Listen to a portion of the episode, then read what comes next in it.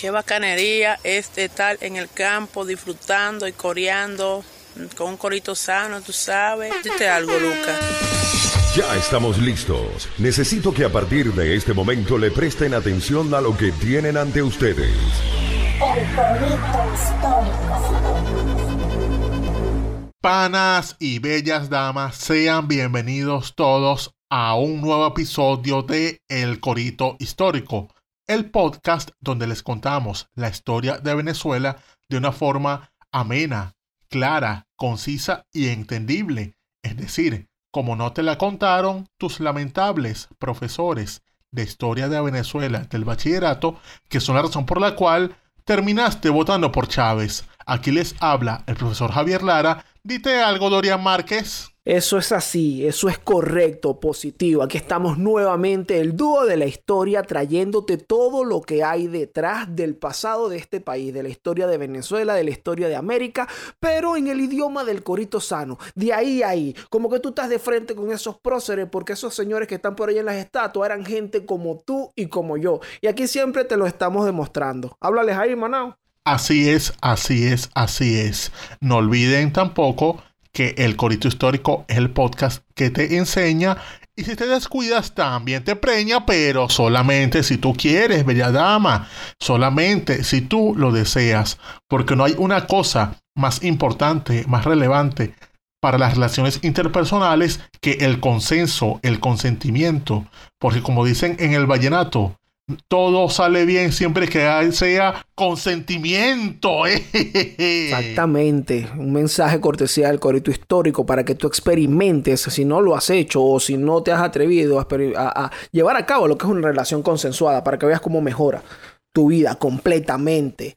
Así que bueno, hoy traemos un episodio, mira, está buenazo, un personaje que también es familiar, que lo escuchamos por ahí, que tiene su plaza también. Aquí en Caracas tiene, tiene una plaza, pero antes de empezar, como siempre, queremos recordarles y, y avisarles que este podcast lo pueden escuchar en todas las plataformas digitales. Estamos en YouTube en el canal de Daniel Lara Farías. Eh, allí tenemos una caja de comentarios y también está un botón rojo que dice suscribirse. Y cuando tú te suscribes, también te avisa cuando sale un nuevo corito histórico o cuando se estrenan nuevos contenidos en este canal que, bueno, todos los días está lanzando Chipa Candela y Fuego allí. También estamos donde, Manao, Spotify, Apple Podcast, Google Podcast, Evox, Anchor, en todas las plataformas de podcast que se puedan imaginar. Y si no tienen un internet decente, bueno, pueden entrar a la página web www.elcortishistórico.com y allí pueden descargarse los episodios en un pequeño rato en el que puedan hacer el uso de un wifi ajeno de forma rápida. Se descargan ese episodio así, como un peón chinchorro. Y bueno, lo tienen en su equipo para poder escucharlo sin necesidad de una conexión. Pero ¿con qué vamos a darle hoy, Dorian Márquez? Háblale tú ahí hoy venimos con, con, un personaje, con uno de estos jefes, grandes jefes de la independencia de Venezuela. Y creo que es también de los últimos que nos faltaba, porque tú sabes que el otro día yo estuve dándome un paseo por allí, por el paseo Los Próceres, valga la redundancia, y allí en Los Próceres hay una zona en donde están las estatuas de todos los generales en jefe de Venezuela. Y ahí yo estuve viendo y mire, y pasé mano por Urdaneta, por Bermúdez, por Miranda, por Bolívar, por Rivas, y yo dije, bueno, pero el corito histórico ya ha abarcado todo esto y nos faltaba uno, y ese es el que traemos hoy.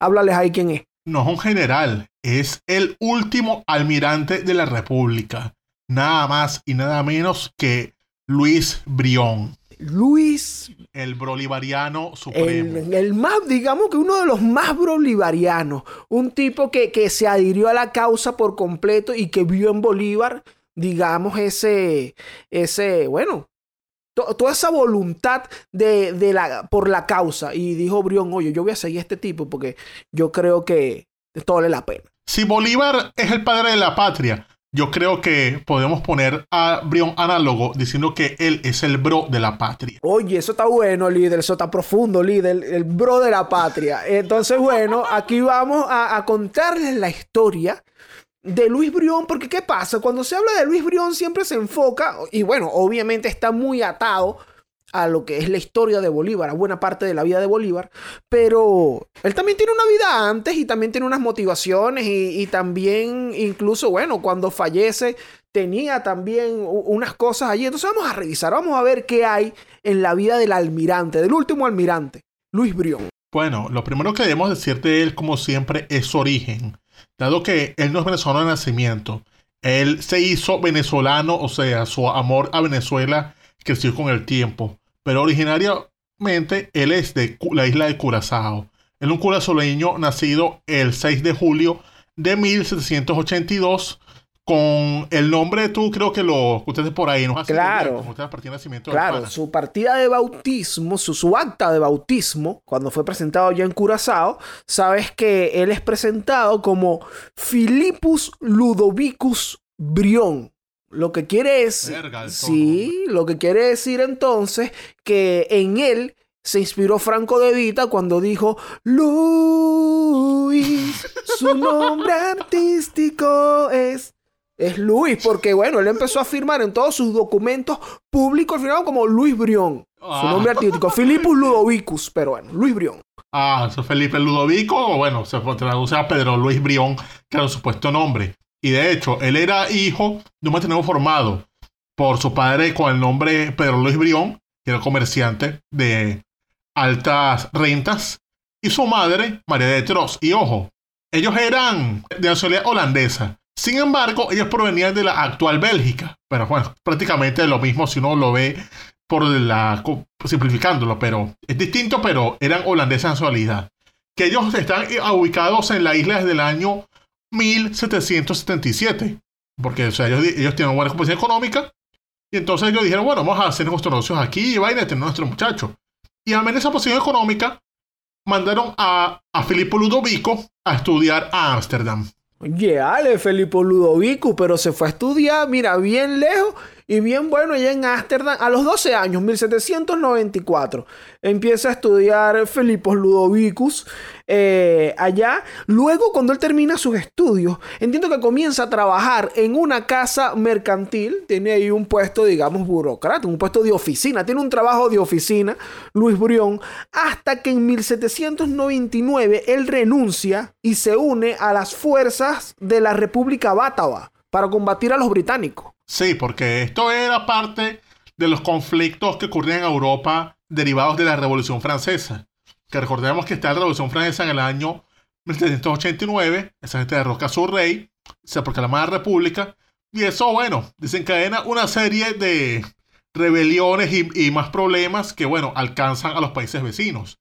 Y entonces en el caso de, del Reino de Holanda pasa que se alza también la ciudadanía contra el monarca y expulsan al rey de Holanda del país. Y se conforma allí una república burguesa llamada, llamada República Bátava, que era, terminó siendo un estado satélite de los franceses. O sea, se, asociaron con los franceses de la Primera República como una forma de oponerse a Inglaterra, ya que el rey Guillermo de Orange, Guillermo V, se había ido a Inglaterra para recuperar su trono. Y entonces aquí los holandeses, alzados en su mayoría contra, contra el rey, bueno, se fueron a las armas al lado de los franceses para luchar contra los ingleses y contra ese enemigo que era Guillermo y sus holandeses. Entonces aquí se une en este bando de los, digamos, republicanos holandeses, se une Filipos Ludovicos. Exactamente, vale. Ahí está Pedro Luis directamente desde Curazao, que llega allá a Holanda, venía de, de trabajar, eh, digamos, sacando copias. y sacando cuentas ahí y tal. Y después dice, no, vale, yo lo que voy a hacer es militar, porque eso es lo que voy a pelear acá por, por mi tierra, por mi madre patria. Y así participa en las batallas de Bergen el 19 de septiembre de 1799 y en octubre está en Castricum también participando, pero él termina prisionero de los ingleses. Correcto, sí, porque por cosas de la guerra, los ingleses sabemos que tienen un ejército muy poderoso, efectivamente se, van para encima de, de, la, República Bátava y bueno, conquistan algunas batallas y hacen que el muchacho caiga preso. Pero estuvo preso poco tiempo hasta que se firmó una especie de tregua conocida como la Convención de Alkmaar. Y entonces eso hace que él sea liberado. Y a su vez, se ha liberado, Filipo Ludovico se entera de que su padre ha muerto en Curazao. Y entonces él decide volver al, a su isla natal, porque también esto significaba que su padre le había dejado una inmensa fortuna. Exactamente. Primero, entonces, hasta aquí tenemos que Luis Brión o Filipos Ludovicus, para sus más allegados, había estado participando en la guerra ya en Holanda, o sea, es soldado, digamos que ahí él percibía un sueldo, también era una persona que tenía dinero por, por su familia y por eso mismo se pagó la educación allá y también había trabajado en una casa mercantil, pero ahora él regresa a Curazao verdaderamente luqueado. Claro que sí. Porque bueno, deja la fortuna de su papá. Tiene real, muchacho. Claro que sí, pero Brion no era ese hombre que recibe una herencia y por decir algo se la iba a tomar, se le iba a meter por la nariz o quién sabe qué otra cosa chimba.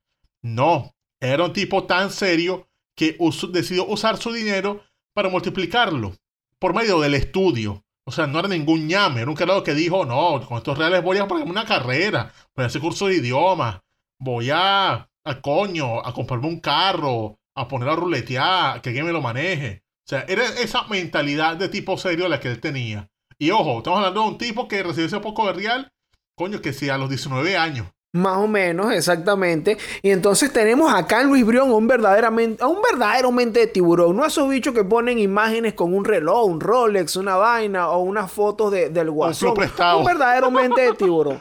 Exacto. Este hombre agarra y decide irse a los Estados Unidos, además aprovechando que su hermana se había casado con un, con un ciudadano americano eh, de buena posición y bueno, tenía ya, digamos, quien lo recibiera o quien fuera, o, tener por lo menos algunas cartas de recomendación y él empieza entonces a estudiar todo lo relacionado con la, con la, con la con la, con los servicios navales, con los barcos y también negocios. Claro, o sea, él se va a Nueva York, o sea, no fue ningún, no es que se fue a una universidad chimba ahí, se fue a Nueva York y entonces estudió allí ciencias náuticas, negocios marítimos y coño, tuvo ahí dos años hasta que coño, ya a los 21 el pana vuelve a Curazao y entonces seguía luqueadísimo porque no es que se había gastado todos los reales, sino que se gastó un poquito nada más. Entonces llegó a Curazao y entonces volvió con un título, volvió con barcos, volvió apoderado. Pero entonces tenía ese poco real atrás y además tenía sus conocimientos que de esa forma lo volvieron, por ponerlo en contexto actual, un influencer en Curazao. O sea, cualquier persona que quisiera gobernar en Curazao, siempre lo, tenía ahí como, coño, Luis, ¿qué sabes hacer tú? Y él, coño, yo sé navegar, yo te puedo dar unos reales para que resuelvas un beta. Entonces, coño, lo acompañaban el poder del dinero y la sapiencia. Alta lacra ese Filipos Ludovicos. Coño, vale, qué, qué, qué grande. Y un tipo muy joven, además, con, con digamos, con esta madurez de, bueno, de hacer todo lo que ha hecho a este momento. También forma parte de la Guardia Nacional de Curazao porque tiene una experiencia militar. Para, para estos años incluso, en 1803, también en 1807, más adelante, Curazao es víctima de muchos ataques ingleses, de intentos de invasión. Y para el 21 de marzo, ya en el año 1805, se planta frente a Curazao una escuadra inglesa que lleva siete buques de guerra y está comandada por un carajo llamado el Comodoro Murray. Parece una vaina de película. El Comodoro Murray está allí y empezó a ponerle sitio a la isla, pero se da cuenta que, oye, ya va, esta gente está como resistiendo, esto no está funcionando mucho. Mejor no bajamos y empezamos a tomar control de tierra firme allí, de la tierra, de tierra allí. Ok, se bajan los hombres de Murray y van al Cerro Cabrientenberg. Y ahí está un castillo, o sea, una fortaleza. Entonces allí eh, aparece en la historia curazaoleña que el mayor Swarch, junto a algunos milicianos al mando de Luis Brión, llegaron a tiempo para impedir que Murray tomara el castillo y los hizo retroceder.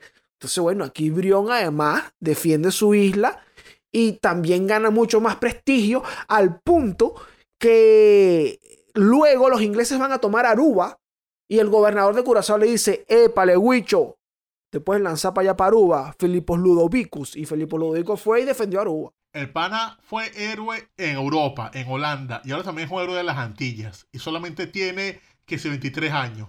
profeta en su tierra. A 23 años que estaba haciendo yo, probablemente en un concert jodiendo.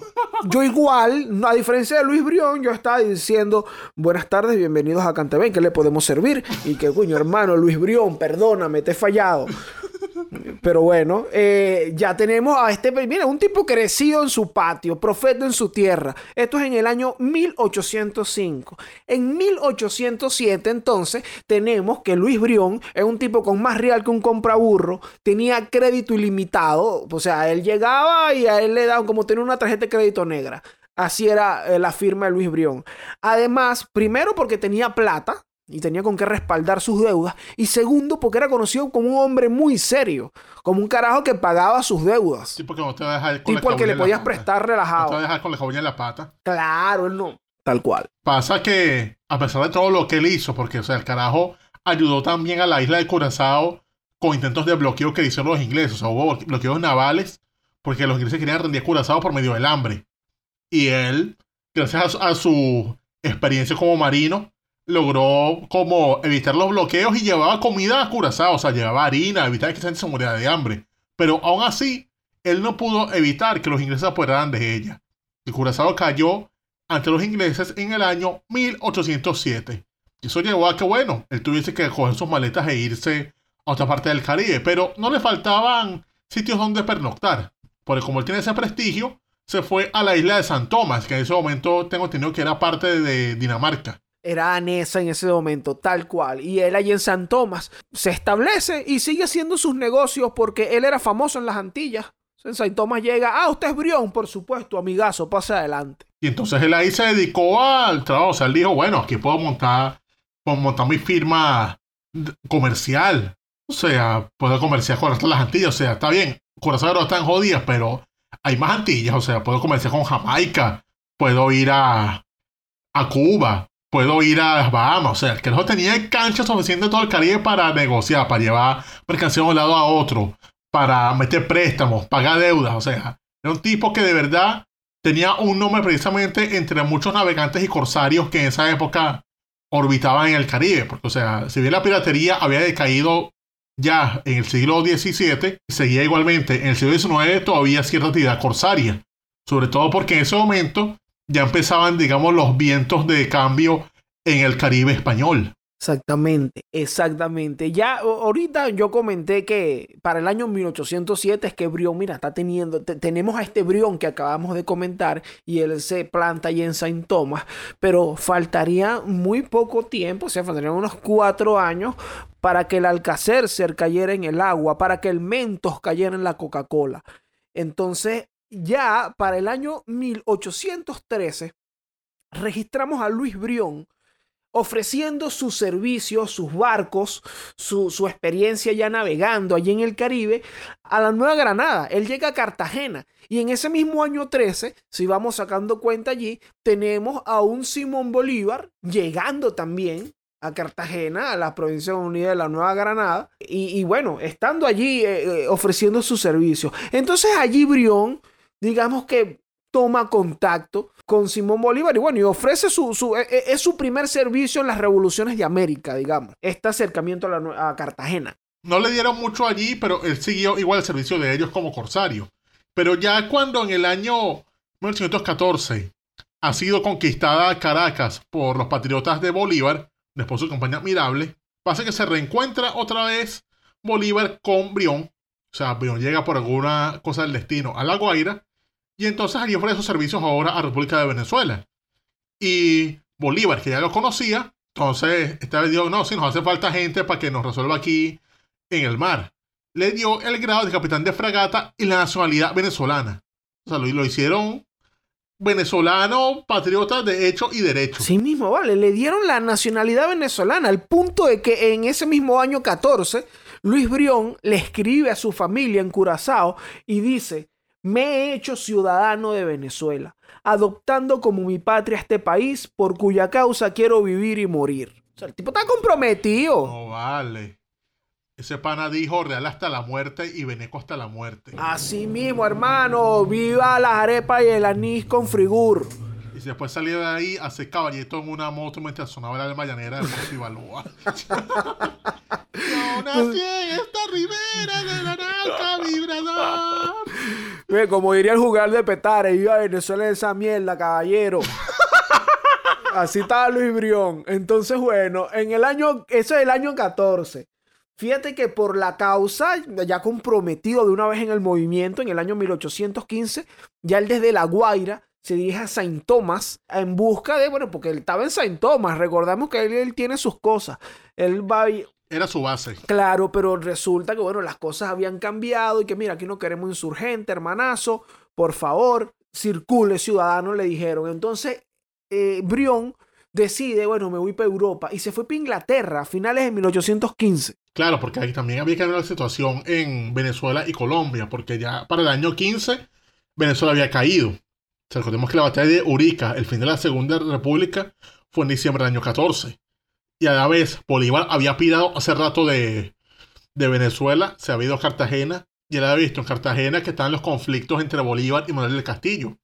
Entonces él tampoco quiso meterse en esa amenaza de guerra civil que había, y bueno, él dijo, bueno, yo puedo ayudar a esta gente si me ayudo yo primero a mí. O sea, voy a, voy a buscar una manera de que estos carajos no puedan negarse a mi ayuda. Y bueno, eso lo voy a conseguir es en Europa. Y entonces se fue para Inglaterra, donde compró una corbeta. O sea, el nivel de real que tenía Brión era tan amplio que le iba para comprarse un barco casi que directo del astillero. Se compró la famosa corbeta Dardo, que tenía 24 Una cañones. corbeta de agencia. Sí, de agencia, marico. O sea, 24 cañones. Además compró 12.000 fusiles.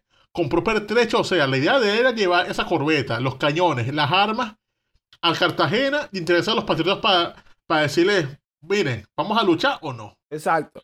Brión es el pana que antes de llegar a la fiesta ya ese loco compró tres cajas de cerveza, dos bombonas de anís con Gatorade y un poco de hielo. Y dice, bueno, hermano, vamos a beber sí o no. Más Ese amigos era como Luis Brión. Brión. Más amigos como Brión. Alto, sí, vale, por más Luis Brión. Entonces, bueno, ¿qué hace Brión con esto? Brión llega a Cartagena en diciembre de 1815. Lo recibe allá Ducodrey Holstein, este señor que luego escribiría un libro.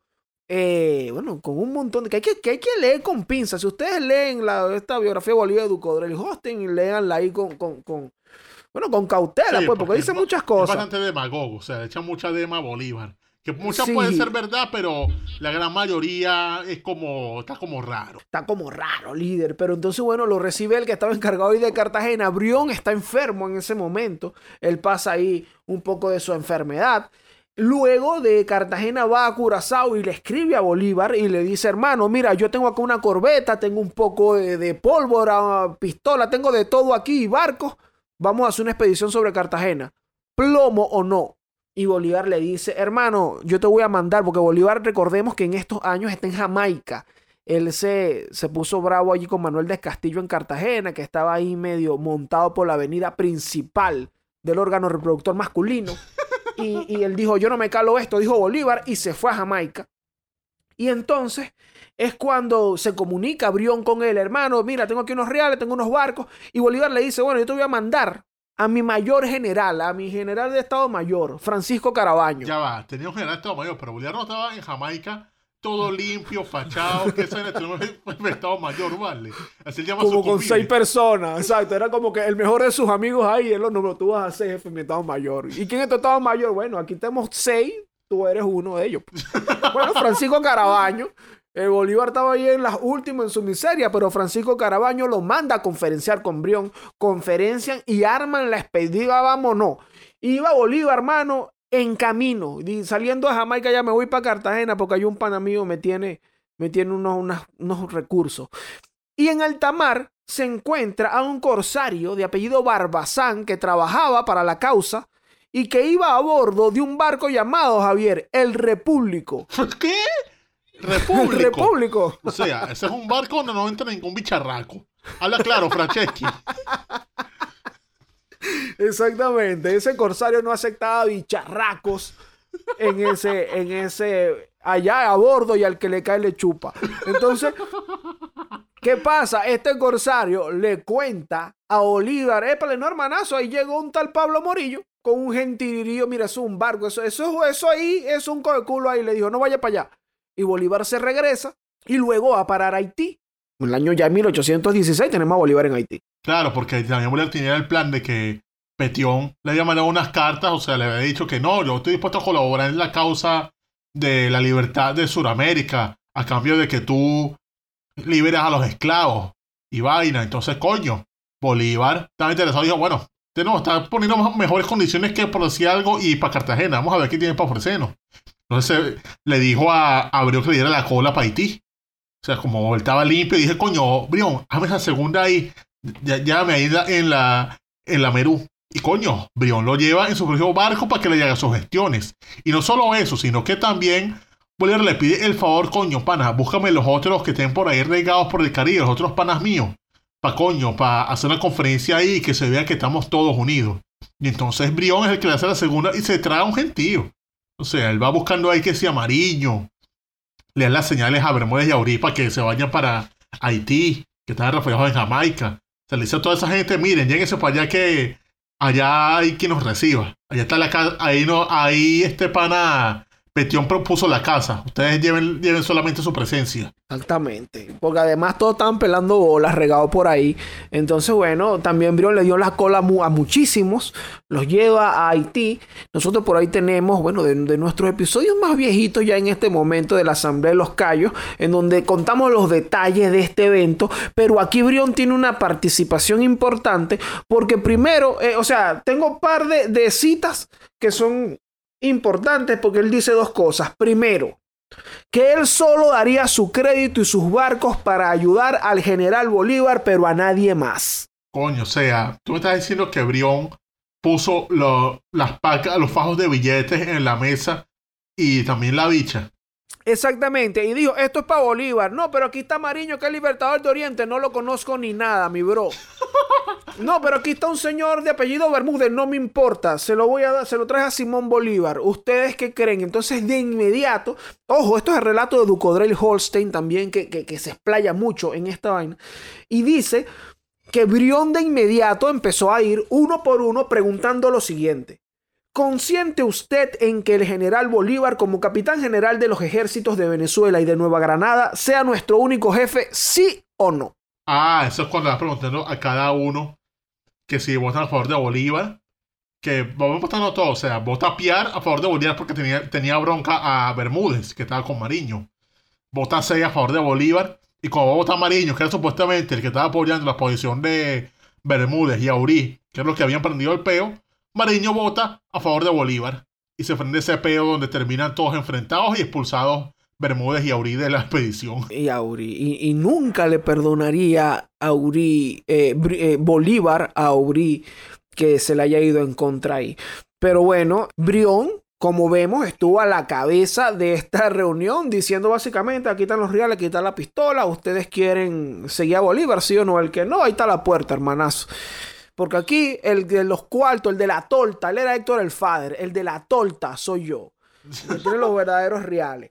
También de acá se desprende el relato luego en la expedición de cuando Bolívar quería esperar al culito que él tenía, Pepita Machado, que es bien interesante porque también da cuenta de que Brión no es ningún jalabola, de que Brión no es un tipo que, ay, claro, Bolívar, aquí está mi pana. No, un tipo que, que, tampoco se aguantaba huevona. Brión es un amigo de verdad. O sea, un pana es esa persona que te apoya cuando tienes que apoyarte, pero también es la persona que cuando toca decirlo, te dice, Marico, la estás cagando, no hagas esa vaina.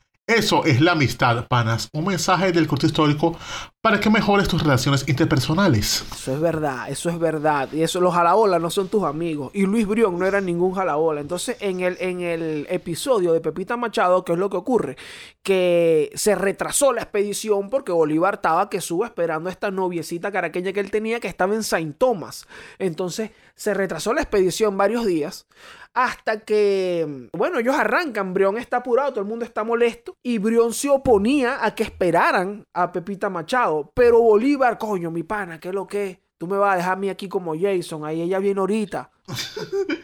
y pasa después que entonces Bolívar, cuando parten, recibe la noticia de que, chamo, la Jeva llegó a Los Cayos y ellos estaban en el mar.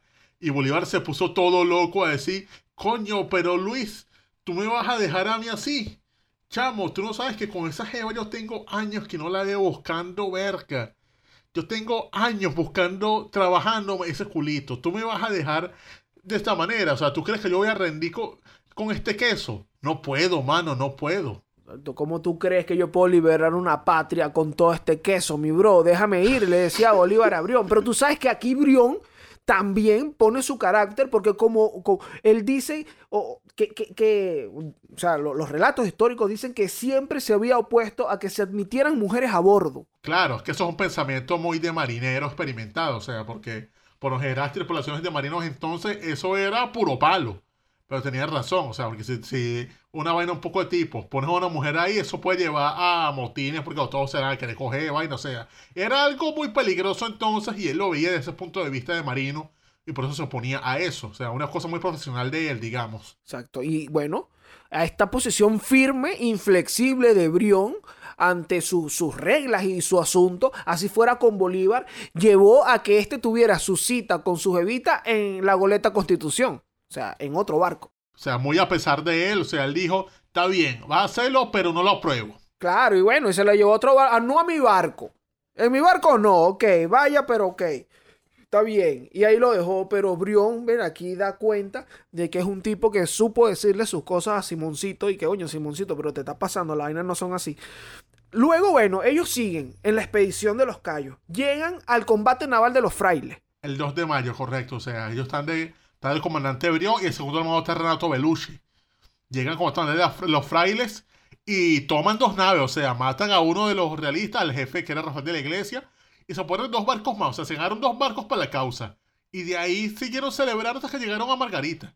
Llegaron a Juan Griego y ahí se proclama la República. Claro, el 8 de mayo se proclama la Tercera República y está Brión también. ¿Qué pasa? Luego de aquí sabemos que la expedición de los Cayos parte hacia Carúpano y luego de Carúpano van a Ocumare, a Ocumare de la costa. ¿Qué pasa? Que aquí les va muy mal. Eh, sabemos, ya hemos comentado ahí en otros episodios más o menos cómo, cómo fue este, este desastre que, en la que resultó luego el desembarco en Ocumare, pero Brión peleó ahí. Incluso eh, él, tiene una carta porque luego que salen en desbandada los patriotas allí en esa expedición, Bolívar va a parar a Haití nuevamente pero Brión está en Bonaire. Ah, claro. Entonces, desde Bonaire, Brión le escribe a Arismendi una carta que a mí me, me, llamó la atención. Hay tres puntos que, me llaman la atención. El primero que le cuenta que Bolívar decidió enviar a la Armada una diversión ahí, luego de Carúpano, en vez de ir directamente a Ocumare, los puso a distraer a las naves españolas que estaban en el Caribe para hacerle o, facilitarle las cosas a los generales en Oriente mientras tanto, porque ya ellos habían llegado ahí para seguir manteniendo el control en el asunto. Mira, distraerlos aquí en, en el mar. Lo otro Ah, bueno, él dice que él ahí le dijo a Bolívar que no está de acuerdo con ese movimiento porque todas las fuerzas deberían llegar a Kumare de una vez y, quizás eso hubiese definido un poco mejor el resultado. Además, él dice en esa carta a Arismendi que él debe ir a los Estados Unidos. Ya de una vez, mira, me voy para los Estados Unidos, hermano, porque los barcos tienen, tengo que arreglar los barcos, tengo que llevar los barcos a hacerle servicio. Ese mantenimiento, correcto. Y eso se le hace allá a los Estados Unidos, mi bro, porque es lo mejor. Y tú sabes que él tenía real y él no era ningún, ningún loquito. Entonces, bueno, iba para allá. Y lo tercero, que es algo que encontré en común, Javier en varias cartas de Brión, tanto a Arismendi, a Bolívar. Y es que, por ejemplo, en esta Arismendi él dice, la República me deuda 160 mil pesos porque he invertido todo en la causa. Y además le dice allí que si puede ayudarlos él y los generales de Oriente haciendo una colecta para pagar la deuda que él tiene, que él ha pedido prestado por ahí, y le dice que lo envíen a su cuenta en Goodman, Pritz and Company, allá en St. Thomas, o a su cuñado en Curazao. Ah, coño, o sea, él está diciéndole, mira, me puedes mandar mi vaina por RTM o me la puedes poner por Western Union. O, le pasas un cel a mi cuñado, que tiene cuenta cel allá en, Nueva York. Mi pana, yo tengo Banesco Panamá. Mi cuñado tiene también cele. ¿Tú crees que ustedes puedan allá hacer como una vaca para ayudarme a pagar esta deuda? Porque a él le preocupaba mucho, Javier, el quedar mal. En las cartas siempre deja claro como que, mira, eh, no, quiero que, no quiero que mi honor se vea, ¿sabes?, malogrado, lesionado por yo quedar mal con una deuda. Y le debo una vela a Casanto. Un comerciante y sobre todo un tipo serio. O sea, claro que sabe que su prestigio está en juego y bueno, sabe, resolver eso, porque lo más importante en un hombre siempre es la palabra y él lo demuestra aquí.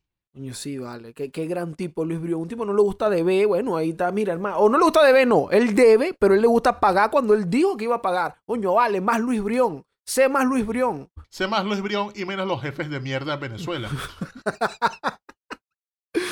Bueno, luego de esto, mano, él se encuentra de nuevo en, Haití con Simón Bolívar para, bueno, esta segunda expedición que se da, que parte el 21 de diciembre desde el puerto de Jacmel hacia Juan Griego. Hacia Juan Griego y después va a Barcelona, que es donde Bolívar cambia la estrategia.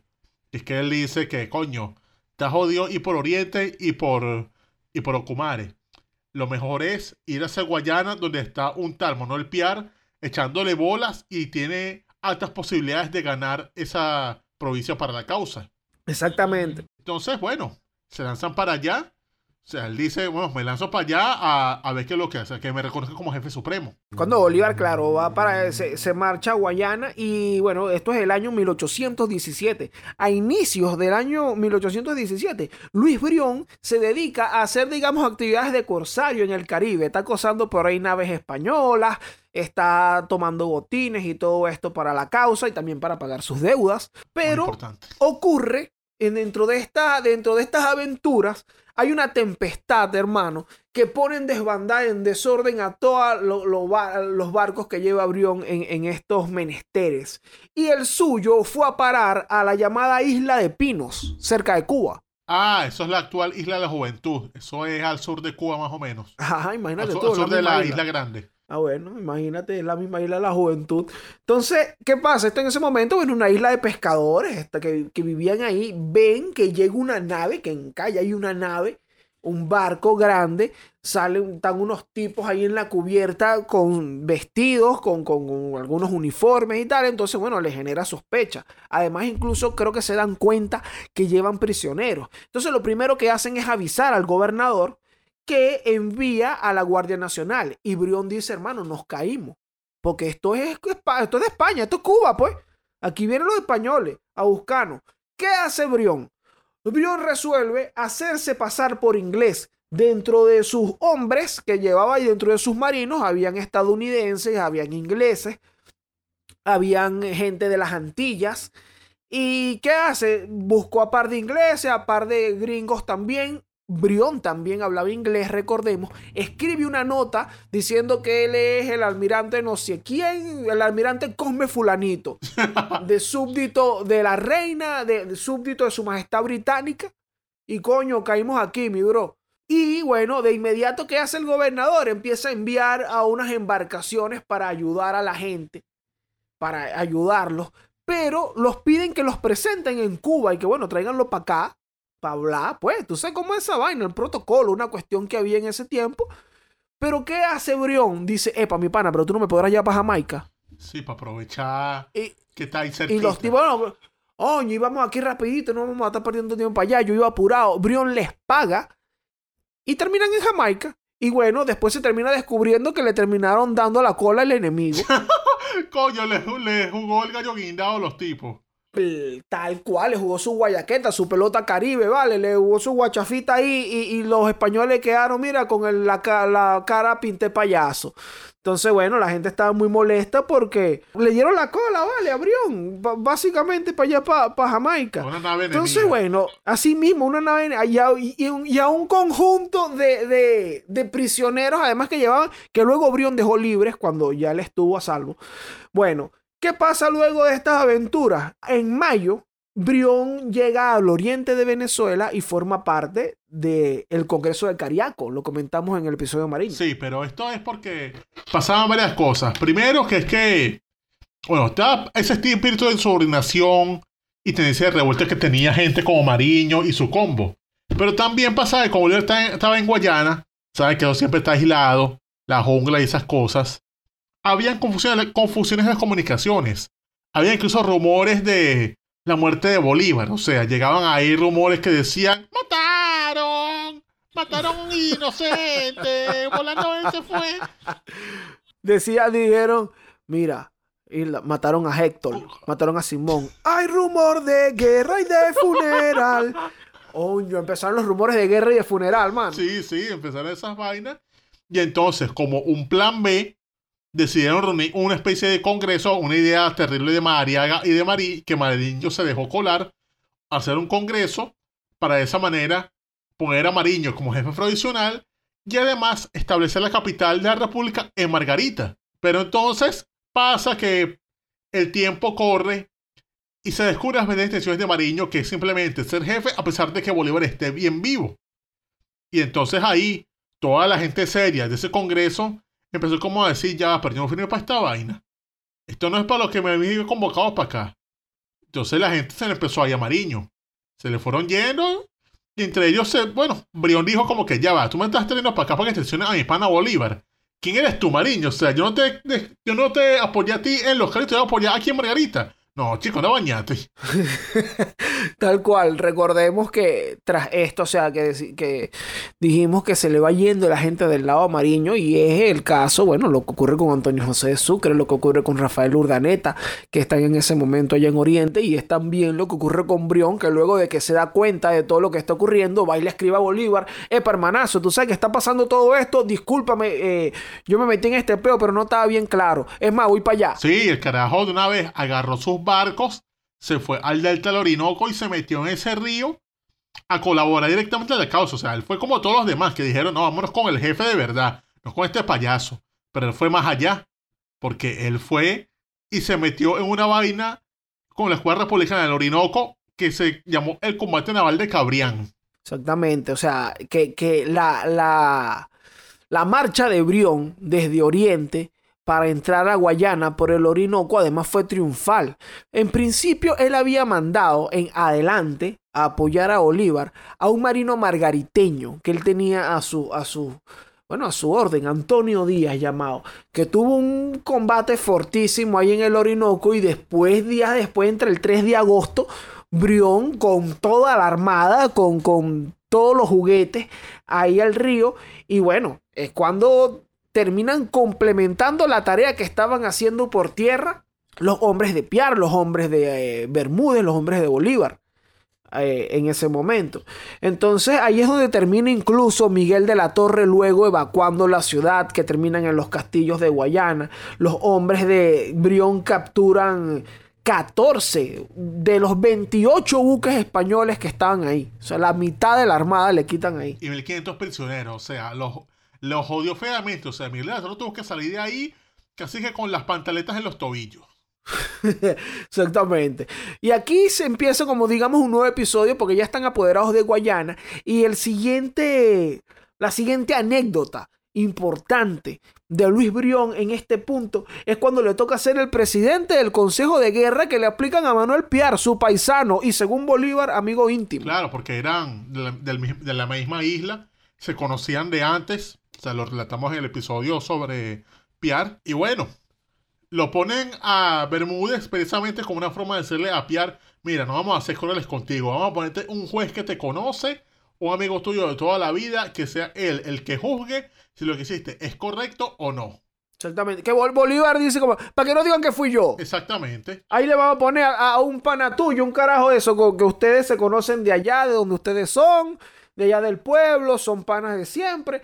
Y tú sabes que hay una cita interesante aquí de Luis Brión que al respecto dice, soy en estos casos, antes que Luis Brión, servidor fiel de la causa que abracé y cumplidor de la ley que he jurado. Y bueno, la verdad la cumplió. Sí, el voto a favor de la ejecución de Pierre. Él fue de los que dijo, no, de verdad, este carajo se montó el camino de la escoba, nada que hacer con él, al paredón. Exactamente.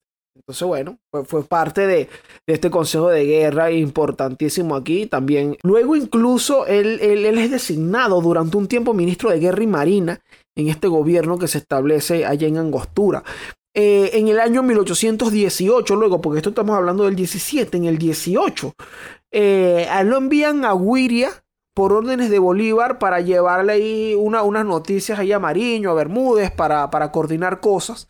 Y también tiene un trabajo importante en la costa, tengo entendido, Javier. Ah, sí, porque se mantiene haciendo un bloqueo de Cumaná, que había sido tomado otra vez por los realistas, evitando que llegaran provisiones desde España. O sea, él evita que los realistas se, se abastezcan, bloqueando la costa, alejando buques de allí. O sea, logró bloquear Cumaná y evitar que los realistas pudiesen ganar más territorio por medio de los recursos que les estaban mandando.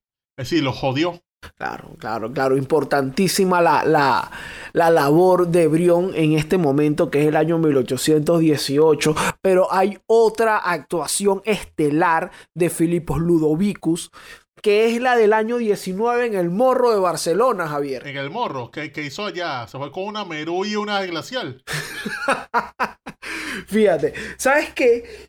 En el episodio, eso lo contamos en el episodio de Urdaneta y lo complementamos también muy bien hacemos el relato ahí en el episodio de Juan Uslar, que cuando se hace la toma de Barcelona, sale Rafael Urdaneta a la cabeza de la Legión extranjera desde allá de Margarita y llega a Barcelona. Toma la ciudad, lo eh, patea a los realistas de allí. Juan Uslar es quien ayuda también allí a poner orden en la Legión Británica que está toda loca. Pero Está el morro de Barcelona, el morro, todo la gente que es de por allá y que ha ido y que ha jangueado por allá, tan clara que es el morro. Y en el morro de Barcelona habían unas fortificaciones, eran un punto importante en donde se iban a trincherar los realistas y de donde iban a recibir también refuerzos y recursos desde Cumaná para que aguantaran. Entonces, bueno, Luego de que toman la ciudad, Luis Brión nota el morro y dice, oye, tenemos que ir para allá, o sea, este es el momento. E, este es el momento de ir a tomar eso y va con la infantería de marina, envía unas lanchas a ver dónde pueden desembarcar, desembarcan en un sitio súper incómodo, pero logran tomar con sus barcos el morro de Barcelona, corre a los realistas de ahí y también interceptan algunos barcos que están en el puerto, así que el tipo digamos que hace la otra mitad de la tarea que estuvieron haciendo Urdaneta, la Legión extranjera, Juan Uslar. Se liberó el morro y salvó lechería, o sea, le dio ese lugar para que la gente lecheriense pueda celebrar. Así que la próxima vez, amigo de lechería, amigo de Barcelona, amigo de espíritu, que vayas a celebrar al morro de Barcelona, sírvete un trago a Luis Brión, pana. O sea, para tu menú, ponle freno de mano y sirve tu glacial brindando por Luis Brión que liberó ese punto en el año 1818 panas. exactamente, en el año 19 que, que, lo, que lo liberó, claro. Y, bueno, importantísimo, lánzate ese trago histórico y también te puede servir ahí para que tú con los panas tuyos y le lanzas ese datazo. No, yo aprendí esta vaina en el corriente histórico y te lanzas un trago en honor a Luis Brión, que es gracias a él probablemente que estás ahí escuchando changa en tu camioneta, en tu carro en honor a Brión, patriota de la changa en el Morro de Barcelona. En el Morro de Barcelona, así mismo, vale. Entonces, bueno, bueno, y podemos decir, capaz ahí ellos celebraron, porque como estaban con la Legión extranjera, podemos, capaz se metieron, capaz fue de las primeras rumbas que se lanzaron en el Morro. Coño, es que el sitio está, se presta para la rumba, o sea, se lanzas ahí un Ronaldo y bueno. Entonces, bueno, este es el año 19, Manao. En el año 1820, digamos que empieza a generarse, a planearse lo que sería el último servicio de Luis Brión a la causa patriota, que es cuando él se establece en Margarita y empieza a organizar la expedición con 22 buques junto a Mariano Montilla, que iba eh, a comandar las fuerzas por tierra para llegar a la Nueva Granada. Ah, correcto, es que lo mandan a coordinar las operaciones sobre Magdalena y sobre Barranquilla y Santa Marta, como diría tu amigo Pastor López. Claro, como Villos, por supuesto, también, claro que sí. claro, lo mandan allá incluso cuando, cuando llegan a Riohacha, ellos van por Riohacha. Y en marzo de 1820 llegan ahí, envían una intimación que llaman al gobernador de, de la zona, que es decirle, épale amigazos, estamos aquí, con un poco de pistón, un poco de fuego, un poder de fuego increíble, un poco de gente, se rinden, si se rinden nos evitamos todo, el trámite. Y el gobernador de Riohacha dijo, oye, vamos a matarnos. Entonces, bueno, ah, en efecto fueron, en efecto fueron Brión y Montilla logran capturar, bueno, Brión logra capturar los puertos y las bocas del río Magdalena y también logran tomar Barranquilla y Santa Marta. O sea, ellos operaron y lograron tomar el sitio, aunque habían muchos desacuerdos entre Brión y Mariano Montilla en el tema de la conducción de la guerra. Ah, no, pero eso es normal porque como contamos el episodio de Almirante Padilla, Montilla como que también se iba mucho por la avenida principal del Quepreña. Oye, sí. Tenía problemas con, con Padilla. medio peor. Tuvo problemas con Bol Sí, problemas con Bolívar en los callos. O sea, de verdad, es un personaje para revisar porque tiene sus matices chimbos. Sí, sí, sí. Bueno, Eh, esto es el año 20, en el año incluso ya, ya él estaba un poco harto, cansado, digamos, Luis Brión. Eh, incluso se enferma. En el año 1821, bueno, estaban ahí cerca en la, de esta costa colombiana, Río Hacha, todo este asunto, él pasa a Maracaibo. Y hay una carta, me, me pareció interesante porque no sé si es que él estaba muy enfermo, cansado, alto de la guerra, o se odiaba Maracaibo y ese solazo. Aunque en Curazao debe, debe hacer calor, pero hay brisa, no sé. Pero fíjate lo que decía él en mayo del año 21. Háblales. Que él enviaba una carta a su familia. Decía, aquí estoy privado hasta de vivir en sociedad. Mira, no estás mintiendo, sos Maracaibo. claro, y también si vamos al contexto, mano, Maracaibo era un bastión realista. Entonces era como que tampoco tenía muchos amigos. Aquí estoy privado hasta de vivir en sociedad. No pienso permanecer en este puerto mucho tiempo más. Me siento aniquilado de guerrear y quisiera concluir mis días labrando la tierra, cambiando la espada por el asadón. Según todas las probabilidades, esta campaña se decidirá con nuestro definitivo triunfo dentro de un par de meses. Tened pues paciencia, queridos hermanos, que pronto estaré con vosotros. Dentro de un par de meses, dice el mayo de 1821. Básicamente, Filipos Ludovicus la predijo. O sea, millennials conocen a Luis Felipe Brión. Millennials descubren a Luis Brión, así mismo. El tipo hizo como la leyenda, la predijo de inmediato. Dijo, mira, yo creo que en par de meses, hermanazo, esto de, realista, eso no existe aquí en este país. Y, bueno, aquí no va a haber, y bueno, y tal cual. Un mes después eh, ocurrió la batalla de Carabobo en donde se terminó de correr a los realistas, pero vemos que Luis Brión estaba harto. Dice, estoy cansado de guerrear. ¿Qué pasa? Se enferma Luis Brión. Claro. Según la mayoría de las fuentes, le dio tuberculosis. Y ojo, él pudo ver que efectivamente se dio la batalla de Carabobo. O sea, él estaba vivo para entonces. Pero él estuvo en un trance entre Maracaibo, después pasa a Curazao. Y él llega a Curazao, tengo entendido que el 26 de septiembre del año 1821. Y al día siguiente, es decir, el 27 de septiembre de ese mismo año, terminó falleciendo. O sea, se, agravó la enfermedad y coño, hasta ahí llegó tristemente Luis Brión. Bueno, por un lado, como decimos, como decía él en su carta, estaba cansado de guerrear, pero también estaba siendo víctima de esta enfermedad que iba avanzando y que, bueno, muere un día después de llegar a, a Curazao. Sabes que también es muy, es muy interesante el hecho de que, bueno, es un tipo que prestó altísimos servicios a la causa y que como que se retira de una manera muy rápida. Primero tiene unos peos con Montilla, luego se enferma y decide cómo irse eh, eh, en ese momento. Y ahí, bueno, esto queda claro porque los bloqueos navales y todo esto posteriormente quedan en manos de gente como Beluche. Claro como Padilla. Porque bueno, ya tenemos a un Luis Brión retirado. Pero bueno, ah, ¿qué, nos tenemos de Luis Brión? Primero, un tipo súper serio. Hermano, un tipo que, mira, yo te voy a pagar tal día. Eh, pero no tengo para pagar porque gasté los reales en la causa. Amigazo, vamos a hacer una vaquita aquí, me transfieren, porfa. Porque hay que pagar. Un tipo preocupado por pagar. Sí, tiene muchas facetas. Y en todas destaca. O sea, la faceta de guerrero la tiene. O sea, combate en Holanda. Combate en, en Curazao Después, bueno, combate para, para Venezuela y Colombia. Su faceta de hombre de negocios es increíble. O sea, un carajo que siempre resuelve, que no te deja nunca con la cabuña en la pata. Que el carajo prefiere, coño, prefiere agarrarnos reales para pagar una deuda que, que para gastárselo, para echarse un champú. Nada de eso. El carajo dice, la palabra los imponentes de un hombre. Todo lo que tengo es mi palabra y no la rompo por nadie. Sí, ese de verdad es real hasta la muerte. Un tipo que, que además en, su faceta de amigo, como lo, lo, destacamos durante las anécdotas que planteamos acá, también un gran amigo. Un tipo que no nada más te apoya cuando estás en las malas, sino que es un carajo que supo decirle a Bolívar, epa, la hermana sola estás cagando, esta vaina si no nos la escalamos aquí. O aquí, aquí las reglas son así, mi bro, no hagas esto.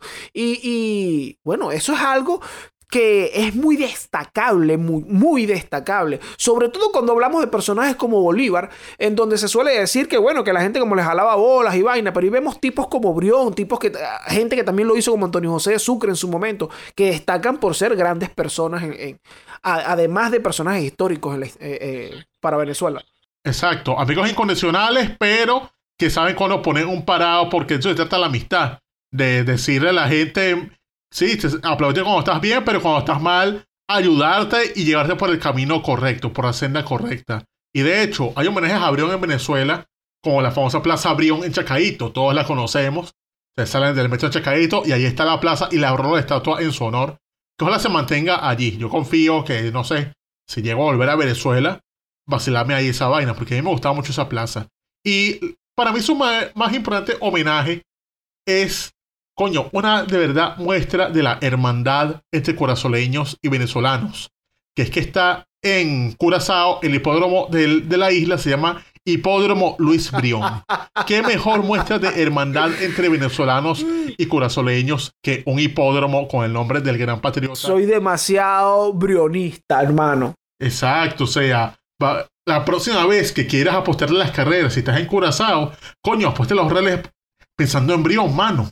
Claro, vale. Cuando te vayas a jugar tu ganador y placé, cuando te vayas a jugar tu loto hípico, tu macuare. Coño, tú sabes que hay un, un, curazaoleño hermano de vicio tuyo allá en el hipódromo Luis Brión haciendo lo mismo. Exactamente. Pero, ¿qué le queda ahora a esa gente bella que nos escucha, a esos, esos panas y esas bellas damas por hacer en este momento, Dorian Márquez? Mira, ser incondicionales como Luis Brión y ayudar, nos apoyan muchísimo, porque nosotros sabemos que ustedes, los coristas históricos son unos Luis Brión todo, buena, gente buena y además comprometida allí con la causa de que nosotros sigamos difundiendo, difundiendo, difundiendo, difundiendo la historia de Venezuela en el lenguaje del corito sano. Entonces, bueno, allí nos ayudan muchísimo dándole like, compartiéndolo. Si estás en las plataformas digitales, bueno, ahí en Spotify, Apple Podcast, Google Podcast, también lo puedes compartir. En el canal de Daniel Lara Farías nos puedes dejar comentarios por nuestras redes sociales, que también la puedes encontrar en la descripción del video, junto a algo muy importante y me gusta destacar siempre,